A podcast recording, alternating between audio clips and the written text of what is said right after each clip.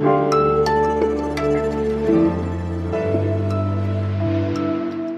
Hallo zusammen, heute ist Mittwoch, der 22. Dezember und das ist die letzte klassische Was jetzt Sendung in diesem Jahr 2021.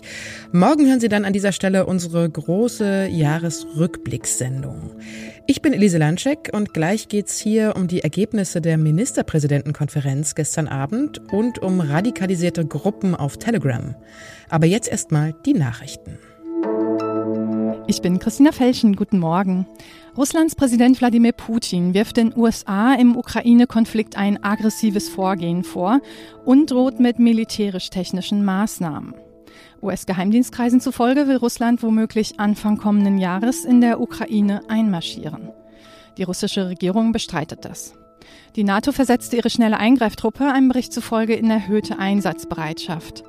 In einem ersten Telefonat mit Putin drang Bundeskanzler Olaf Scholz auf Deeskalation. Jedes Jahr werden nach Schätzungen der EU-Kommission 20.000 bis 30.000 afrikanische Elefanten für ihr Elfenbein getötet. Dazu, dass sich das ändert, will die EU künftig einen größeren Beitrag leisten. Elfenbeinhandel soll in der Staatengemeinschaft künftig fast komplett verboten sein. Ein internationales Verbot gibt es eigentlich schon seit 1989, doch dafür gelten eine Reihe von Ausnahmen. Das neue EU-Gesetz schränkt diese Ausnahmen deutlich ein. Die Kommission hatte ihm letzte Woche zugestimmt und voraussichtlich heute soll es in Kraft treten. Redaktionsschluss für diesen Podcast ist 5 Uhr. Werbung.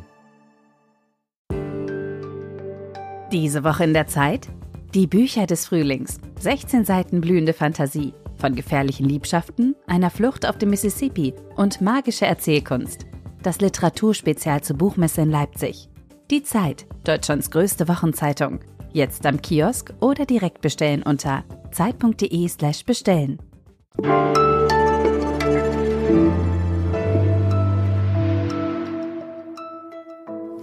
Ich kann jeden und jede verstehen, die nichts mehr hören will von Corona, von Mutationen und neuen Virusvarianten.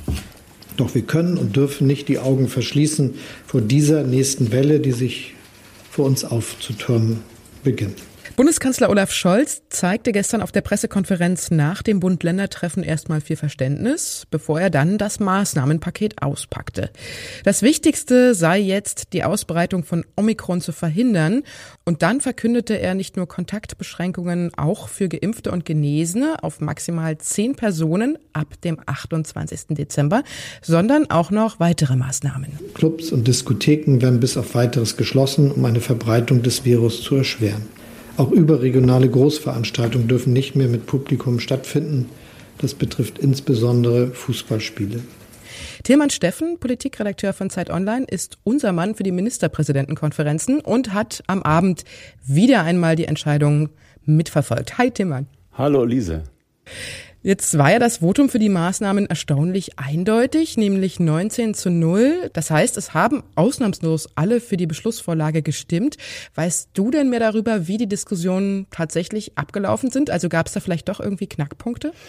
Ja, also offiziell äh, symbolisiert man hier Einigkeit, aber hinter den Kulissen hat es doch ordentlich gekracht.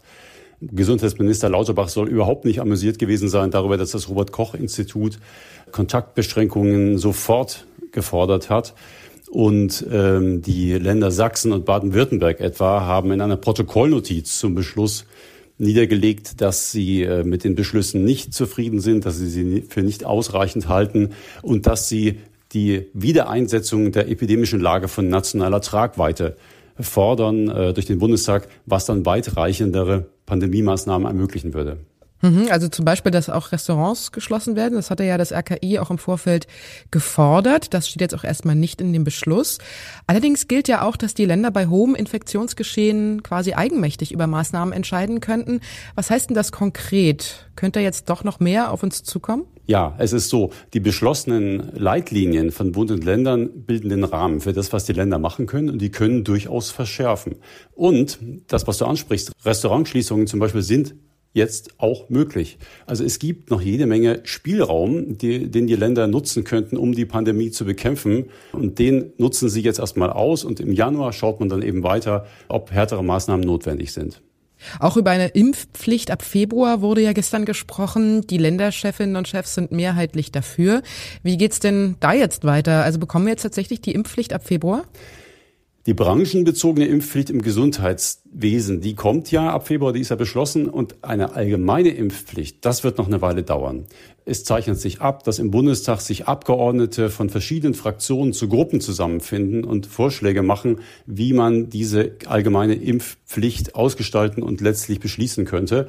Da löst man auch die Fraktionsgrenzen auf, um in dieser heiklen Angelegenheit eben nichts zu überstürzen.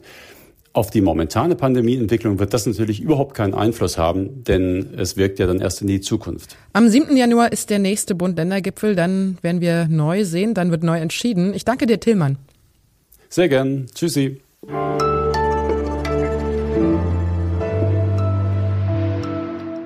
Und sonst so?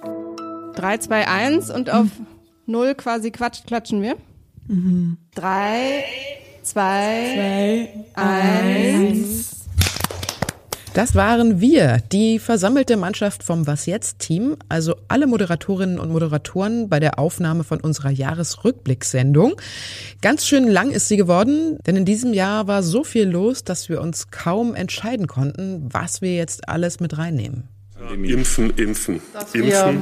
Wir diese Flut nicht vergessen, auch wenn schon ein paar Tage Szenen spielen sich am vergangen sind. Flughafen von Kabul ab. Hunderte versuchen Afghanistans Hauptstadt. Wir haben jetzt aber nicht nur Themen abgegrast, sondern jede und jeder von uns stellt in der Sendung seine persönliche Heldin oder den persönlichen Helden des Jahres vor. Aus ganz unterschiedlichen Bereichen kommen die.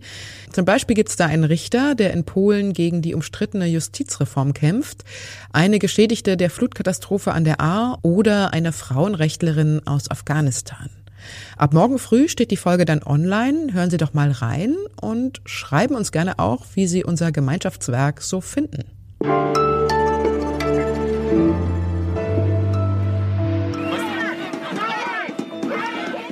Sie gehen immer wieder zu Tausenden auf die Straße. Gegen das Impfen, gegen die Regierung, gegen die, wie Sie es nennen, Corona-Diktatur. Und nicht alle sind Extremisten, natürlich nicht. Aber die Extremisten, die laufen mit auf diesen Demos. Eine Abgrenzung findet meistens nicht statt. Und erst recht nicht in den Telegram-Gruppen im Internet, über die sich die Demo-Teilnehmerinnen und Teilnehmer der sogenannten Querdenkerbewegung organisieren. Wer dort mal reinliest, dem kann wirklich schlecht werden. Dort rufen einige mit sehr deutlichen Worten zum Mord an Politikerinnen und Politikern auf. Manche wollen das System mit Gewalt stürzen und danach Andersdenkenden an den Kragen gehen. Und deshalb hat das Bundesamt für Verfassungsschutz jetzt auch eine Sonderorganisation für Telegram-Gruppen sogenannter Querdenker eingerichtet. Die neue Innenministerin Nancy Faeser hat ja auch schon angekündigt, dass sie härter gegen Hass im Netz vorgehen will. Götz Hermann ist Zeitredakteur und beschäftigt sich seit Jahren mit dem Thema Hass in sozialen Netzwerken. Hallo Götz. Hallo Elise. Jetzt ist ja schon länger bekannt, dass Extremisten aller Couleur im Netz Anhänger rekrutieren und dass die Radikalisierung über das Internet offensichtlich sehr gut funktioniert. Hat das jetzt mit dem Hinzukommen der sogenannten Querdenker noch einmal eine neue Qualität bekommen? Ja, es hat eine neue Qualität bekommen, weil zum einen die Reichweite dieser radikalen Kanäle sehr viel größer geworden ist. Vor anderthalb Jahren waren das, hatten die vielleicht 1000 bis 5000 Fans. Jetzt sind es äh, einige, haben deutlich mehr als 100.000.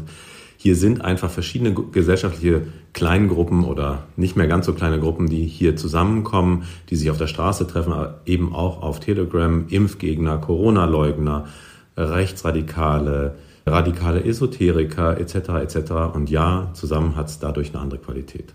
Hm. Jetzt rühmt sich ja Telegram damit, dass, äh, dass jede Kooperation mit staatlichen Stellen äh, verweigert wird. Man habe bis heute null Byte Nutzerdaten an Dritte weitergegeben, einschließlich aller Regierungen, heißt es von der Plattform direkt.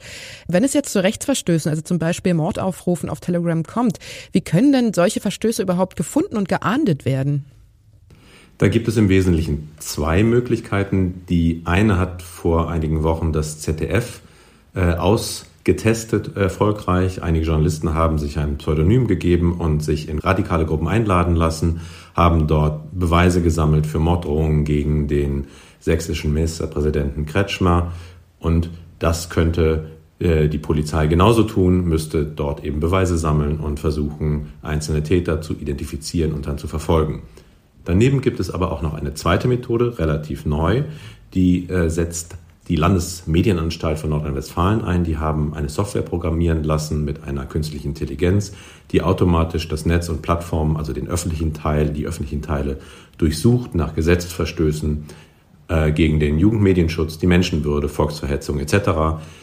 Da kommt einiges zusammen und aber dann muss äh, die kleinteilige Polizeiarbeit danach einsetzen. Das ist so. Ich danke dir, Götz. Gerne geschehen. Das war die letzte Was jetzt Nachrichtensendung nicht nur für heute, sondern auch für dieses ganze Jahr. Ich wünsche Ihnen schöne Feiertage mit möglichst wenig Streit, ordentlich viel zu essen und mit hehren Vorsätzen fürs neue Jahr, die man ja wahrscheinlich am Ende eh nicht einhalten wird. Also so richtig schön wie immer eben, trotz der belastenden Pandemiezeit, die ja jetzt schon ins dritte Jahr geht inzwischen. Wir hören uns beim Jahresrückblick morgen oder im nächsten Jahr wieder, wenn Sie wollen. Tschüss und bis bald, sagt Ihre Elise Natschek. Jetzt unter diesem Eindruck der Ministerpräsidentenkonferenz und den neuen Maßnahmen, wirst du denn irgendwas an deinem Weihnachtsfest jetzt ändern? Also machst du irgendwas anders als geplant? Ja, wir hatten kein großes Stelldich eingeplant. Wir feiern im kleinen Kreis mit Kindern. Äh, wir fahren zum Jahreswechsel dann nach Sachsen runter. Und immer wenn wir uns mit anderen Leuten treffen, sind dann auch einfach Tests angesagt.